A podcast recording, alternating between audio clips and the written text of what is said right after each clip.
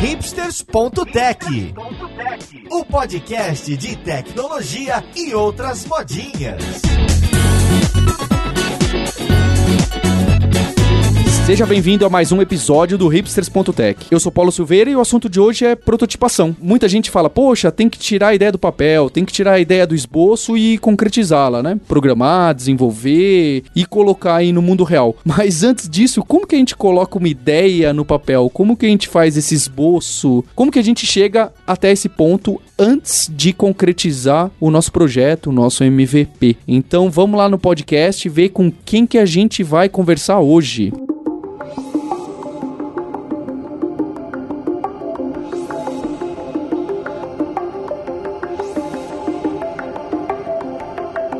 E hoje a gente vai conversar com Damian Borba, diretamente de São Francisco, na Califórnia. Ele é gerente de produto na Adobe, mais especificamente do Adobe XD ou XD para quem gosta de falar bonito. Tudo bem com você aí, Damian? Beleza, beleza. E vocês? Tudo ótimo e queria agradecer bastante a sua participação. Junto com ele, eu tenho o Vitor Guerra, que é diretor de inovação do Reclame Aqui e responsável por esse convite. Tudo bom com você, Vitor? Tudo bom. Espero que o papo seja legal hoje. Ah, vai ser com certeza certeza. E tô aqui com duas pratas da casa da empresa. O Thiago Vilaça, que é líder de design, e também com o Nathan Souza, que é o nosso cara de UX. Como vocês estão? Fala, Paulo. Beleza? Fala, galera. Oba, e aí, aí? Vamos papear um pouquinho de protótipo aí. Então, para começar esse assunto, eu queria entender um pouco mais do que eu não entendo, que é até mesmo esse termo prototipação. Quando a gente está falando em fazer um protótipo, eu queria saber do que, que eu tô falando. Chegar para o usuário e tentar descobrir quais são as suas necessidades, qual é o persona, será que é desenhar naquela folha de sulfite aquele tal de baixa fidelidade ou chegar na alta fidelidade com alguma dessas ferramentas bonitonas, inclusive da Adobe, ou é colocar o meu MVP no ar? Vitor, o que você pode falar pra gente? No seu entendimento, o que, que a gente vai estar tá prototipando? No caso, sei lá, da Reclame Aqui, um, a app da Reclame Aqui. É, o protótipo ele vem antes do produto final, claro, e ele existe muito com o intuito de conseguir comprovar uma, uma hipótese que você tem. Então, muito antes de você terminar o teu MVP, você faz um rascunho disso, desde que ele seja funcional e consiga efetivamente passar a experiência que você precisa, e você testa isso com usuários, com o usuário final, com o pessoal da tua empresa, enfim. Se você pensar num, num exemplo real, você pode prototipar desde como seria o funcionamento do atendimento num Starbucks e testar isso no modelo, até um, um produto digital, como um aplicativo, por exemplo. Se a gente pensar no site do Reclame Aqui, eu queria testar o funcionamento de um autocomplete novo na busca, ou da página de um resultado de busca. Ah, e a partir daí eu proponho um layout, posso fazer um, um protótipo, pode ser, como você bem disse, de baixa fidelidade, de alta fidelidade, pode ser feito em N ferramentas. Ah, eu quero testar se um link funciona bem no rodapé, eu faço um protótipo disso, apresento para X usuários e consigo,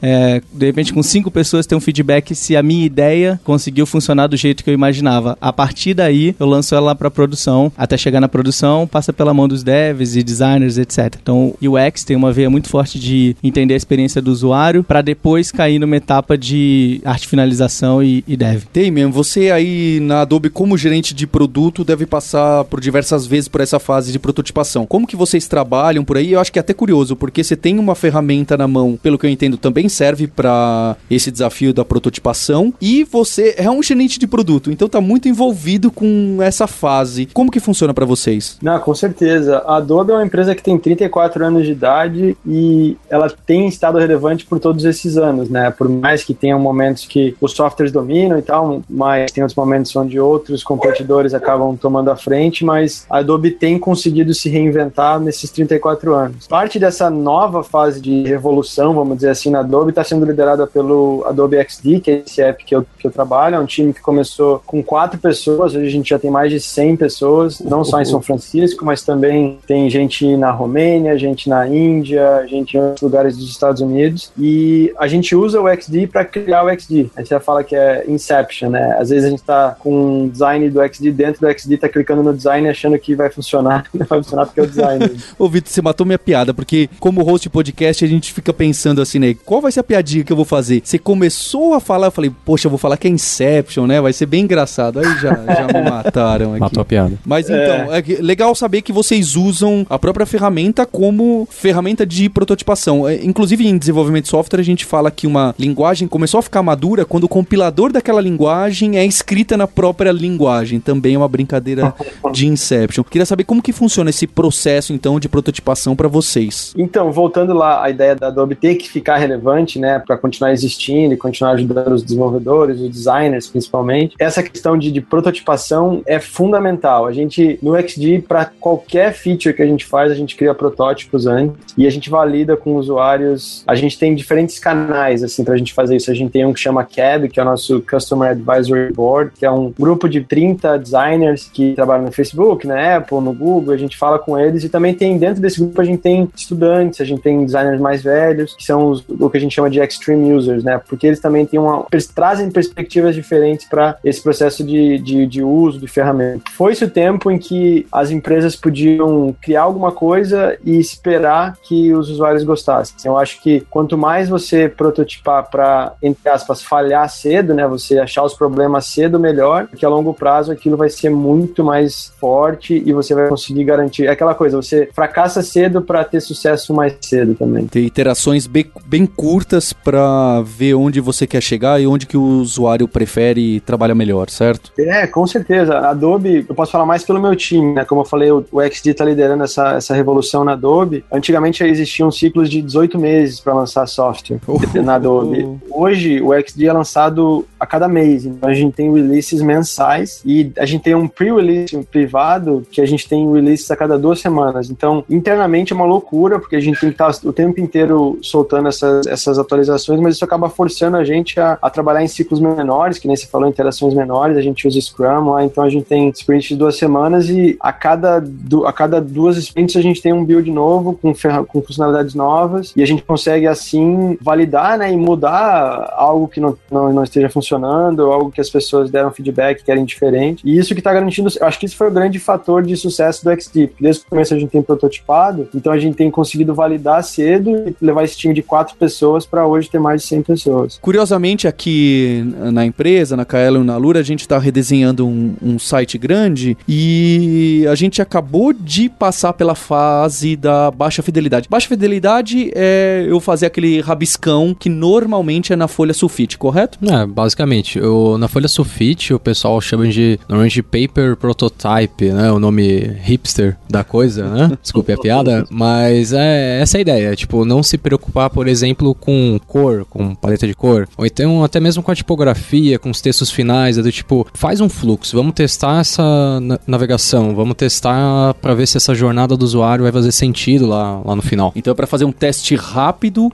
e antes de chegar lá no protótipo já técnico, você já ter o feedback se aquele fluxo, se o usuário consegue chegar até aquela informação, até aquele ponto com certa facilidade. Sim, é, é uma coisa para testar, né? É, exatamente, e não se preocupar muito também com a ferramenta. Você pode resolver um caso desses num papel em caneta, post-it, você consegue fazer um protótipo de baixa fidelidade, mas que já vai ajudar muito no próximo, nos próximos wireframes, nos, nos seguintes protótipos, etc. Numa, tipo, o caso do Alura, nós fizemos umas duas reuniões e durante essas reuniões a gente é, rabiscou bastante.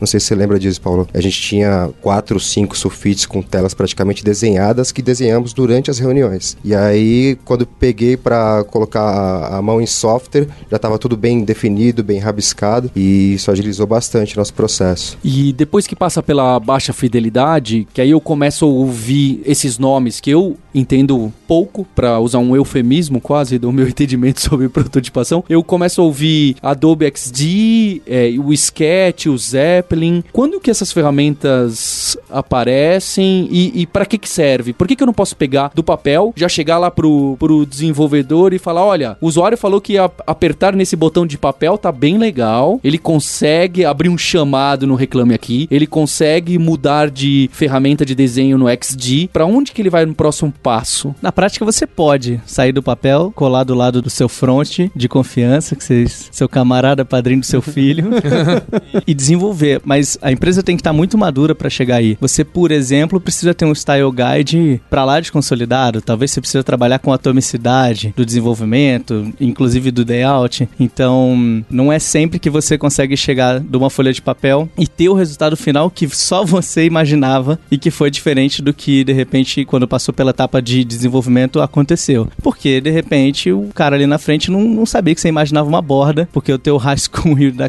de caneta Bic não, não conseguia passar isso para ele. Então, dá para fazer? Dá para fazer. Não sei se funciona sempre, mas é protótipo de alta e de baixa fidelidade, acho que tem a ver com, com o objetivo e com a rapidez com que você quer obter respostas para provar, não provar a hipótese que você tinha. Então, eu, por exemplo, muito dificilmente trabalho com wireframe dentro do Reclame Aqui. Primeiro que a gente já tem uma etapa de design mais bem consolidada. Então, é tão fácil quanto fazer um wireframe é eu puxar um componente que já vai ser perto do final, arrastar para o meu layout, e isso já tem uma cara mais próxima do meu produto final. Então, isso para mim é fácil porque a gente conseguiu construir isso. E tem um segundo motivo. É, quando você vai aprovar ou fazer um teste com o usuário final de um wireframe, imagina uma landing page. Você tem uma grande foto de um golfinho pulando num círculo de fogo, só que num wireframe isso é um quadrado cinza com X.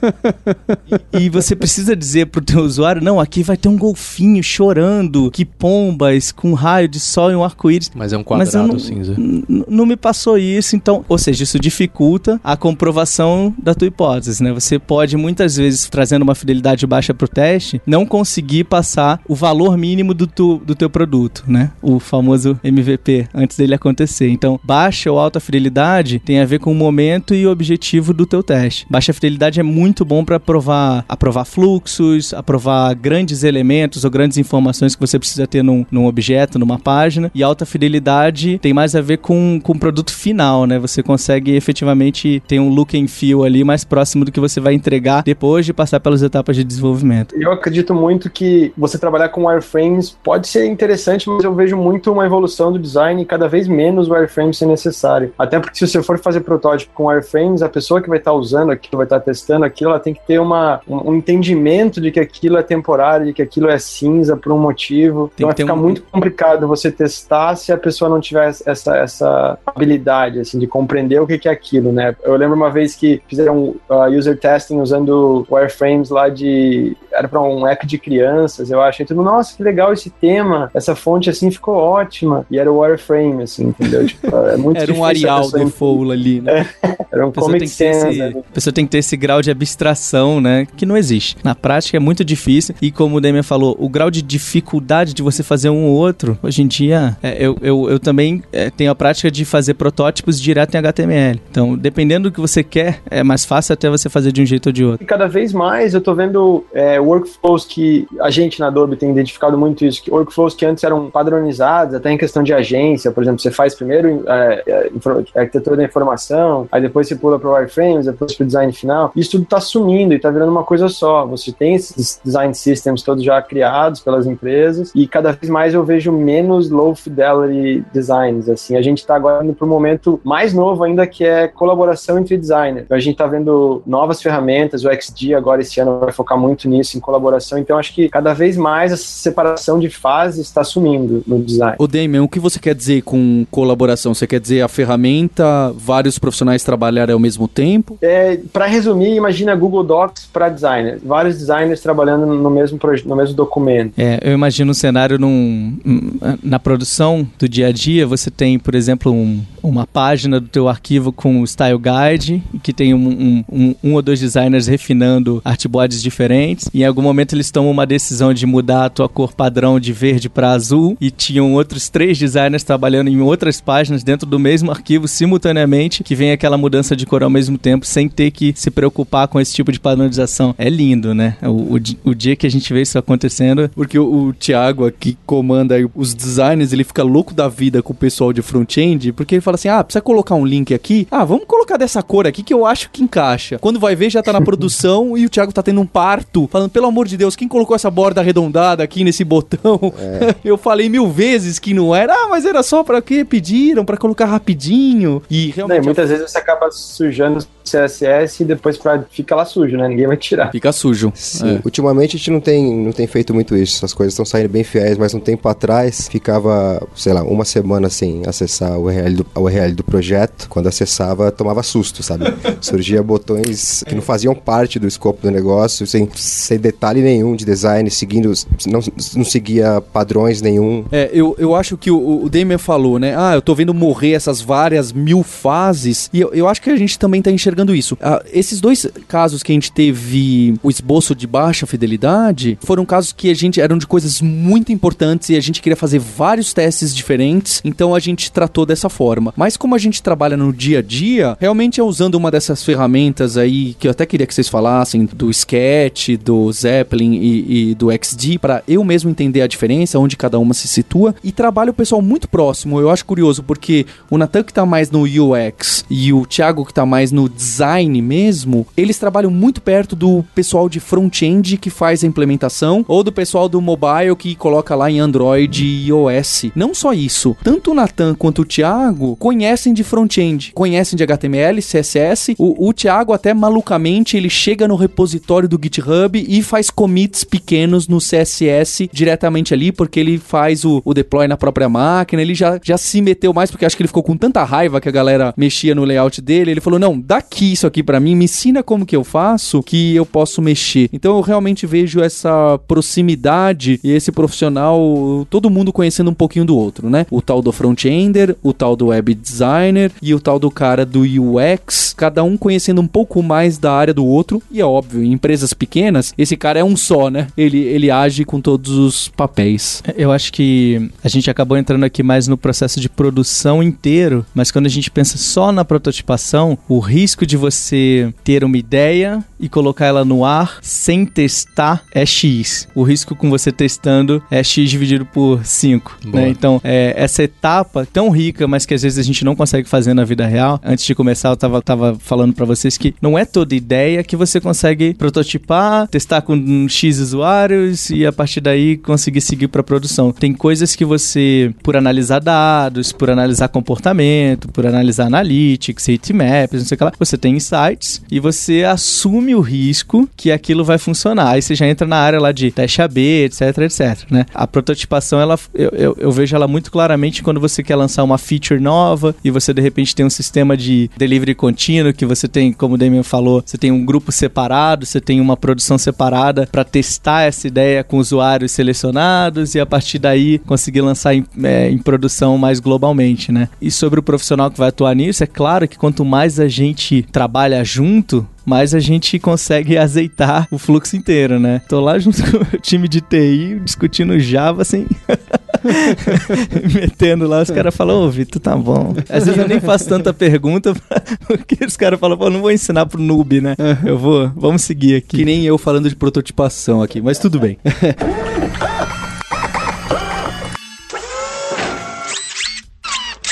O Damien, explica pra gente o que que faz exatamente o, o Adobe XD. Eu imagino que ele faça muita coisa, mas principalmente ele resolve qual problema? Então, eu acho que dá para voltar um pouco atrás e falar da onde por exemplo, surgiu o Sketch ou uh, o InVision. É, eu, eu, acho que eles tiveram, eles viram uma oportunidade quando o Photoshop começou a ficar, que inicialmente é um app fantástico para tratamento de imagem, começou a ficar cheio de ferramentas para também trabalhar com interface visual, você criar, criar as telas e tal. Então, eles viram uma oportunidade, porque um uma ferramenta de tanto tempo, com tantas funcionalidades, acaba ficando um pouco lenta, fica um pouco difícil de trabalhar. Aí surgiu o Sketch, né, que é uma ferramenta visual para você trabalhar design de tela focado realmente no design, na parte visual da coisa. O Envision apareceu mais na parte de prototipação, onde você podia trazer imagens, criar hotspots e ligar essas telas para você poder testar e, e pegar feedback para voltar naquela história de falhar antes para ter sucesso antes. Só que ao longo do tempo, esse processo, você fazia design no Sketch, depois levava para o InVision, ou para o Flint, ou para o Marvel, ou para outras ferramentas de prototipação. Esse processo era cheio de, de, de friction, né, de, de, atrito, ou seja, uma vez que você exporta as telas do Sketch, coloca no InVision e depois testa e tem que voltar para o Sketch para fazer os, as atualizações de design, isso é cheio de, de, de atrito. É, você perde tempo, é trabalhoso, você repete o, os mesmos passos e aí lá atrás, vendo essa,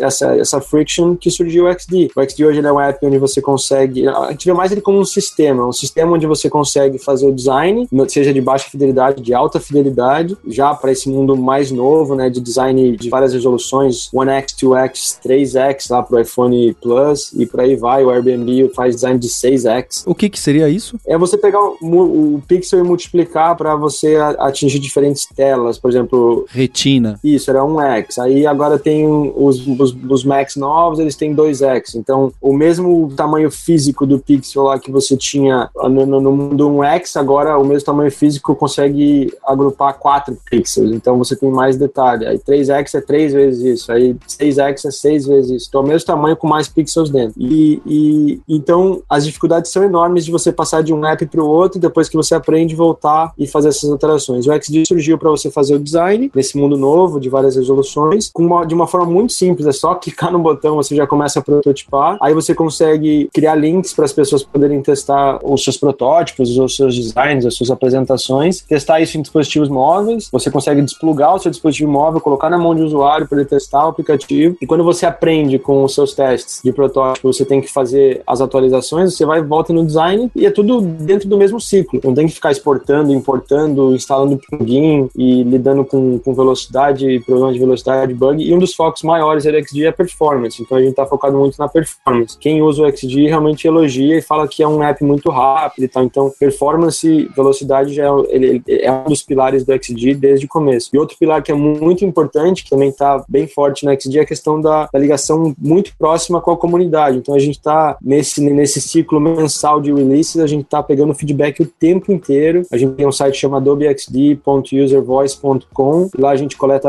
feature requests e bugs e a gente está o tempo inteiro interagindo com os usuários. E isso que está ajudando a, a, trazer mais combustível para a gente tomar as decisões lá do XD. É, do ponto de vista de designer, vou dar meu testemunho, a gente trabalhava com Photoshop a vida inteira porque era a melhor opção que a gente tinha de fato, né? Mas é aquilo, o Photoshop nasceu para tratamento de imagem. Claro. Quer dizer, não só para isso, mas tá lá sua, seu core, né? E aí ele foi crescendo, foi crescendo, cada vez mais os designers precisavam trabalhar com outras coisas, e foi crescendo, foi crescendo, foi crescendo. Quando eu, eu lembro o, o Photoshop lançou artboards, eu falei, ai meu Deus, apelou agora. apelou agora o Photoshop com artboard.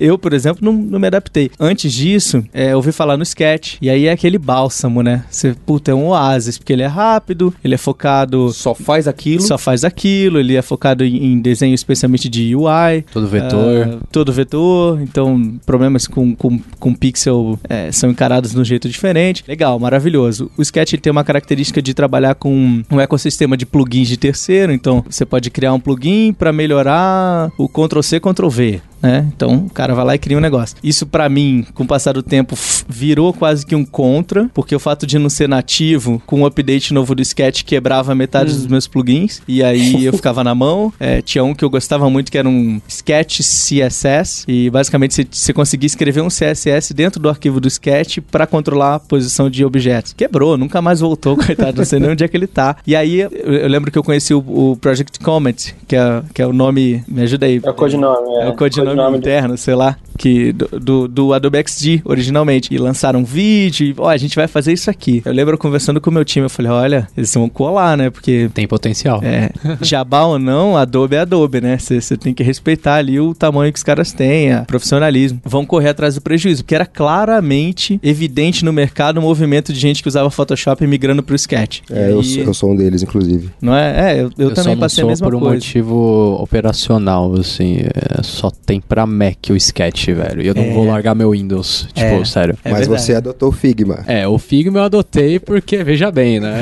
o Windows ali, queria uma coisinha mais vetor, mais parecida com Sketch, mas o meu Windows. É que eu jogo bastante, né? Então. E agora a gente tem XD pra Windows também. A gente oh, tá bem focado. Pois é. Dezembro deixar saiu. Os, deixar os dois apps, né? Mac e Windows em paralelo. Então, muito em breve eles vão estar iguais. E aí depois a gente vai, esse ano, muito focar nessa questão da colaboração. Vários designers trabalhando no mesmo, no mesmo projeto, no mesmo documento, questão de design specs para desenvolvedores, questão de libraries, né? Então você vai poder trocar a cor de um documento inteiro com simplesmente arrastando o, dentro lá do, do seu do, da paleta de swatches. Então a gente está trabalhando realmente para identificar essas necessidades, repetições de coisas que vocês fazem muito, em cima disso inovar e introduzir modelos mentais novos. Por exemplo, os layers no XG eles são diferentes. A gente passou nove meses validando layers. Eu lembro como se fosse hoje. A gente teve milhares de testes e a gente chegou à conclusão de que a gente precisava introduzir esse novo modelo onde a gente trabalha agora com layers locais. Então você seleciona um artboard, você só vê os layers daquele artboard, você não fica distraído pelos outros artboards. que é um, Legal isso aí. é um conceito totalmente diferente do que o Photoshop tem, né? Por exemplo, ou Illustrator, né? É. ou o próprio Com certeza. Como eu falei, é um modelo mental novo e a gente está validando, né? Se, se as pessoas não aceitarem, a gente tem como corrigir e introduzir algo novo e por aí vai. E essa, essa coisa do,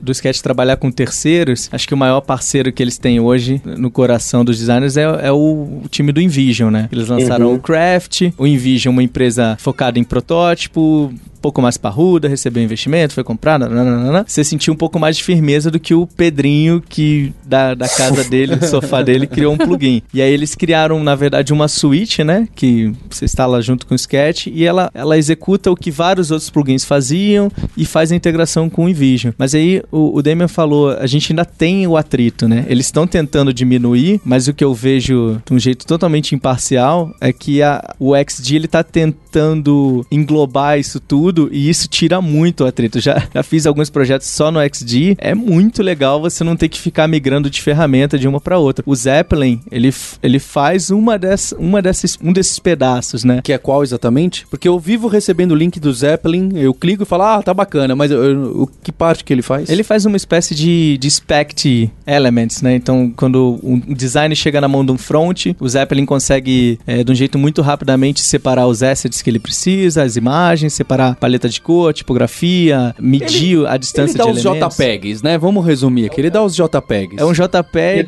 semi-codado.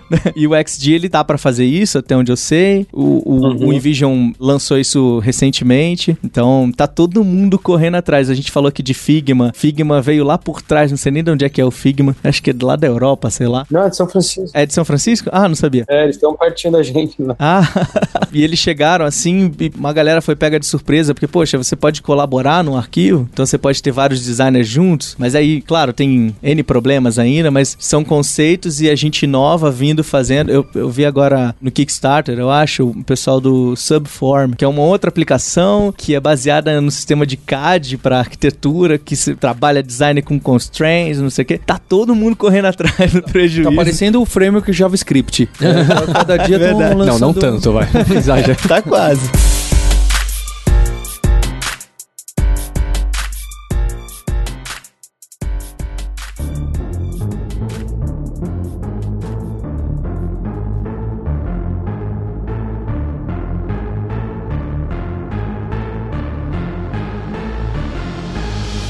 Deixa eu entender uma coisa então, no XD ou em qualquer outro software, a gente falando de protótipo. Se eu terminei ali algo de alta fidelidade no XD, eu consigo pegar um link e mandar para alguns usuários testar. É isso, Damian? Isso, você pode gerar comentários lá no seu link da web, né? E você também, se você olhar esse link num dispositivo móvel, você vai ter essa experiência full screen. Então, se for uma, uma- um design de, de um celular, por exemplo, você vai poder ver isso full screen, vai poder adicionar no seu home screen. Mas a gente tem os aplicativos móveis do XD nativos para iOS e para Android, onde você vai poder testar realmente é o XD rodando dentro do iPhone, dentro do, do Android lá, e você vai poder abrir documentos XD no celular e testar os protótipos como se realmente fosse um aplicativo móvel, levar isso para um mundo offline também, onde você não tem a conexão e poder testar e poder pegar feedback. Então, isso responde a minha pergunta lá pro Vitor do que, que é um protótipo, porque me parece que esse seria o último passo antes de ir pro MVP, se a gente pensar que é um- uma aplicação nova, vai? Porque ele é um protótipo, vamos dizer, funcional, só que ninguém pode pagar, comprar e, e mandar entregar a comida ali através do XD. Isso é, é o topo de onde a gente chega no protótipo, o passo antes do, do MVP? Pode ser se ele for de alta fidelidade. Se você fizer embaixo, você ainda tem que desenhar ele. Mas o, o nível de prototipação ele está evoluindo. O XT, por exemplo, você muda um tab dentro da, da ferramenta e você muda para o modo de prototipação, você linka coisas, volta pra tab anterior e continua no design. Mas, por exemplo, ele ainda não consegue fazer animações finas. Então, se você quiser, quando eu clico no menu, ele dá um, a bolinha do, do, do, do Material Design, preenche a tela inteira com aquela cor. É, ainda não consigo fazer isso, nem no InVision, nem no XD, mas consigo fazer isso em outros como Framer. Framer, ou Origami, ou N outras ferramentas. Então, até o nível do protótipo, ele consegue variar. Então, eu não sei se ainda é o último passo, mas depende lá no início, né? Depende do que você quer testar. Se você só queria testar o fluxo, de repente já pode ir pro design. Mas se você quer testar qual animação vai funcionar melhor para passar o que você quer que o teu usuário entenda, aí talvez você precise até de uma outra ferramenta para conseguir prototipar. É, me, me parece estranho chegar nesse nível de fidelidade para algo que se chama prototipação, mas certamente aí a gente já tá entrando até em conceito, em definição de palavra, mas é legal saber que dá para chegar aí. Acho que vale dizer que tem uma discussão entre designers e devs que o cara fala, pô, pra que que eu vou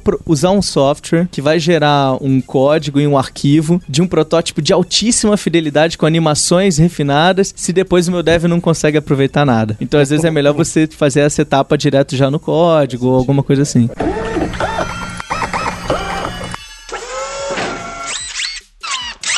Bem, a gente tem aqui com a gente o Damian do XG, que certamente usa o, o XG para prototipar o próprio software, como ele falou. Eu queria saber dos outros três convidados, qual que é o fluxo de vocês de tecnologia, de ferramentas mesmo, para vamos falar de um projeto do zero. Depois vocês podem até falar, não, por quando eu quero refinar, eu só, só vou para cá. Natan, você, por exemplo, que tá inclusive no, no meio de um protótipo, de uma website começando do zero. Que ferramentas você usa ou você usaria para fazer baixa fidelidade, alta fidelidade para chegar até lá? Ou se você não faz baixa fidelidade, se você puder dar um resumo do seu fluxo. Tá, ah, só falando o usava também. Antigamente meu fluxo era Photoshop e jogava num programa de prototipação que é o Marvel, né? Todo online e tal, marvelapp.com. Que permite deixar o fluxo e definir o fluxo. Basicamente eu pegava, fazia o layout no Photoshop, que seja só em baixa fidelidade lá, uh, os wireframes que seja, que seja em alta fidelidade, com pensando em cor, pensando em tipografia. Pegava aquelas JPEGs, exportava importava no Marvel. Aí no Marvel fazia esse, esse fluxo mesmo, né? Aí, beleza, ah, mas por que você não usa o Sketch? Ah, porque, que nem eu falei, não tem pra Windows. E a Bohemian, que a fabricante falou que, meu, não, não vou fazer, já era. Aí hoje eu tô usando bastante o Figma, que veio aí, acho que em final de setembro, né? Final de setembro do ano passado, final de setembro de 2016. Veio assim uma ferramenta muito boa. Eu recomendo fortemente o Figma. Para rabiscar e fazer wireframe. Também, mas se você quiser, você pode fazer a parte de alta fidelidade. As coisas. Aí que tá. O Figma é parecido com o Sketch, é um Photoshop, é um Illustrator, né? Então você vai montar telas. Agora o Flux eu ainda tenho esse atrito que a gente comentou. Tem que migrar pro Marvel. Perfeito, exporto, jogo no Marvel. Tô quase entendendo. Tiago, você, o que, que você usa no seu dia a dia? Você que n- não tá tão próximo do UX, você já chega na parte do design. O que, que você usa de stack? Bom, de uns dois anos pra cá eu tenho usado muito Sketch, né? Eu também era um usuário de Photoshop. Acho que o Sketch veio pra salvar a vida, assim. É um, um software bem enxuto. No começo tava enchendo o saco, assim, era build atrás de build, todos os dias atualizações, mas acho que deu uma boa estabilizada, tá um software com poucos bugs hoje. O wireframe eu também faço no Sketch, o design Sketch. Às vezes o wireframe a gente faz no papel e caneta. Aí depois que surgiu o Zeppelin, aí bateu no coração. Aí é Sketch eternamente. Pode ser que agora o XD venha com novas ferramentas aí, com, com depois de build atrás de build também. Mas é isso. E aí depois, na sequência, eu posso passar pro Marvel, que aí dá pra fazer uma colaboração para testes com outros designers também. E para prototipação de alta fidelidade, eu usar o Pixate, que inclusive agora foi comprado pelo Google e parece que vem coisa boa aí. Quem quiser dar uma checada, dá uma acessada lá em material.io, que já tem informações do Stage, que é um software de protótipos de interação que o Google está criando. Tem também o Gallery, que Gallery, que é o conjunto de ferramentas de colaboração para designers. E acho que vem coisa boa. E você, Vitor, lá no Reclame Aqui, que, que você costuma usar? É, quando o projeto começa comigo, eu tenho um toque, não sei. Eu, eu coleciono cadernos feitos à mão, é, não Old school. pautados. Então, assim, eu preciso de uma caneta e de um papel. É um negócio que é pré-requisito. Então, durante uma, uma reunião de briefing, durante um debate de uma ideia, eu tô sempre com um caderno. E sempre a primeira etapa pra mim é um rabisco. Eu não consigo entrar no, no digital sem conseguir fazer um wireframe no papel. É, é um Moleskine ou é algo mais hipster? Não, é mais hipster, é, é, é feito à mão, eu compro de. Sei lá, quando eu vejo um legal, eu coleciono e fico esperando um acabar pra conseguir usar Porque o outro. Moleskine já é modinha, né? Hipster é. Tem, tem um japonês aí famoso que eu já vi que, tem, que custa seis vezes o preço do Moleskine. O pessoal é bem maluco. não cheguei a tanto, mas eu, eu valorizo, valorizo o papel e a caneta, né? Então, normalmente, a minha primeira etapa é papel e caneta. Mas a partir daí, como eu falei, eu, eu costumo pular o wireframe para aprovar alguns projetos internamente, talvez pelo nível de maturidade que a gente já tá dentro do, do negócio. Eu, eu acho que eu vou entrar um pouquinho mais do que vocês dois comentaram, essa coisa de processo e controle de versão. Isso é, é um desafio pro designer. Um, um, um dev, ele consegue com o Git fazer é, um fork e começar a trabalhar no projeto, ele consegue é, trabalhar controle de versão com deploy. Designer não tem isso até hoje. Quer dizer, tem algumas tentativas, mas que não funcionam. O que, que eu quero dizer com isso? Você fez um layout há seis meses e você tinha usado uma foto que você já deletou há seis meses. Eu não consigo recuperar isso, a não ser salvando como e indo pra frente. Final 1, arquivo final 2. O Sketch, ele tentou resolver isso usando o nativo do Mac. E ele tem um controle de versão dentro dele. Mas pro Windows você continua penando. Então hoje o meu, meu flow, ele acaba indo... Eu uso Sketch com InVision, com o Craft do InVision. E ele tem um sistema de library, que eu consigo salvar componentes e symbols dentro dele. A partir daí eu gero um, um arquivo de style guide padrão, que eu uso para alimentar outros arquivos. Esse arquivinho que o Craft gera, eu uso o Dropbox para fazer controle de versão dele. E a partir daí, poucas pessoas podem mexer no style guide e muitas pessoas podem mexer nos arquivos que estão derivados daquele style guide. Então é um, é um saco. é um porre fazer isso como designer. É muito mais difícil, a gente não tem boas soluções ainda. O que na, na última Adobe Max, lá, a convenção de 3, 4 dias, sei lá, da, da Adobe, que eles vão contando as novidades que eles vão fazer, eu assisti o, o, as palestras do XD e o roadmap deles basicamente promete resolver tudo isso lá dentro. Controle de versão, library usando Adobe Cloud, que não é brincadeira, né? Realmente é muito, muito poderosa. Designers trabalhando juntos, mas quando um tá no artboard, é, ele fica locked, ele não, outra pessoa não consegue mexer ao mesmo tempo naquele layout. Então são coisas que é, eu acredito no Demian quando ele fala que ele tá escutando os usuários. Bem, e se não resolver, eu peço para que o ouvinte abra um chamado no Reclame Aqui, direcionado ao Demi. Borba, direto, e aí vamos ver se a coisa resolve, hein? É verdade, é verdade. Olha, fiquei matutando essa piada lá desde o começo, saiu, saiu meia boca assim, mas é, é assim mesmo. é, é verdade.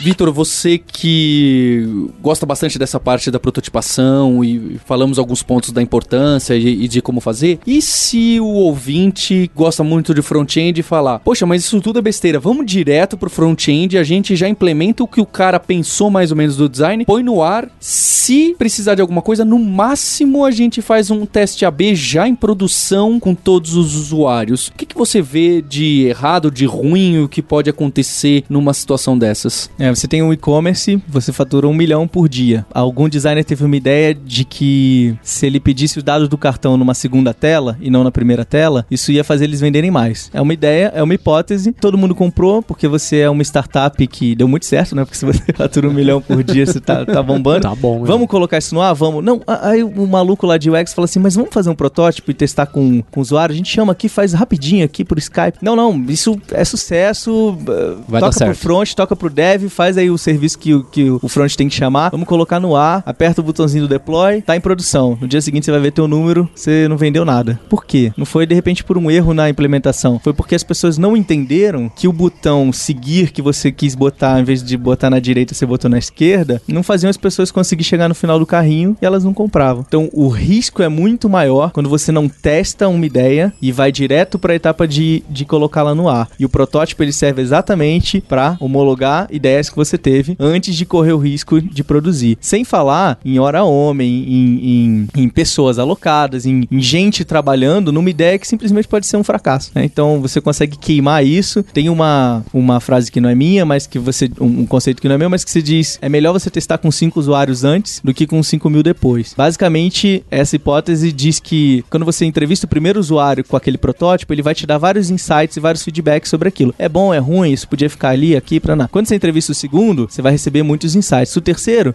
um pouco menos. Quando você chegar no último, ele vai começar a repetir muito o que todo mundo já falou. Então esses cinco provavelmente vão te dar baixo trabalho, pouco trabalho pra conversar com eles, mas isso vai dar um, um grande impacto no teu produto final. Inclusive pra dizer não e desistir daquela ideia, que era um fracasso antes de você alocar o teu front-end que custa 18 mil reais por mês pra conseguir fazer aquilo. Para algumas features cores parece mais interessante essa conversa qualitativa com cinco usuários do que um teste AB para ver o que, que vai acontecer lá em produção. E para para finalizar, a gente deixou alguns links para você ouvinte, inclusive um que lista toda essa bagunça aí das ferramentas, não é? Qual que é, Nathan? É o uxtools.co, né? Porque assim, imagina ter que ficar decorando o que, que uma ferramenta tem, a outra não tem, como que faz para comparar, né? São centenas de ferramentas dessa parte de design, da parte de prototipação principalmente, né, que foi o assunto aqui. Então, só entrar no uxtools.co que tem uma tabelinha lá comparativa muito show. E Vitor, você falou também de um link que o próprio Damian Borba escreveu sobre prototipação. Ele tem um, um artigo no Medium muito legal, não, não, vou saber de cabeça, mas depois a gente coloca lá na descrição. Tá aqui já o link. Já tá já aqui. Tá aqui, tá aqui é agora, ao vivo, é, é verdade.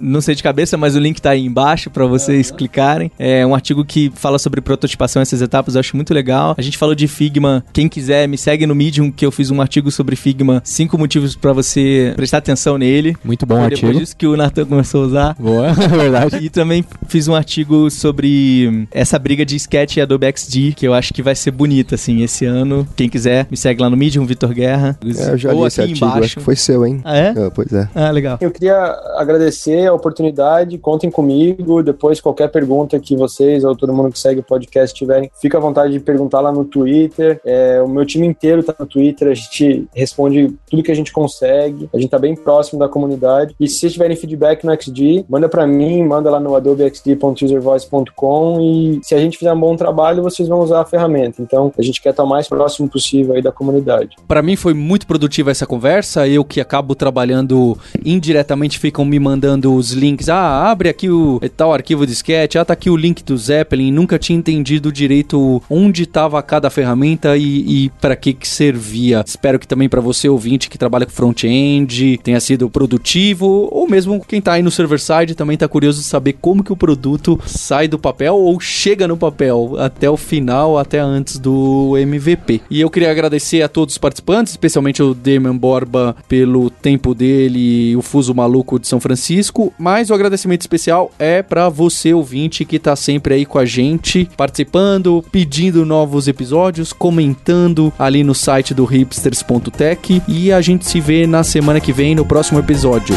Tchau!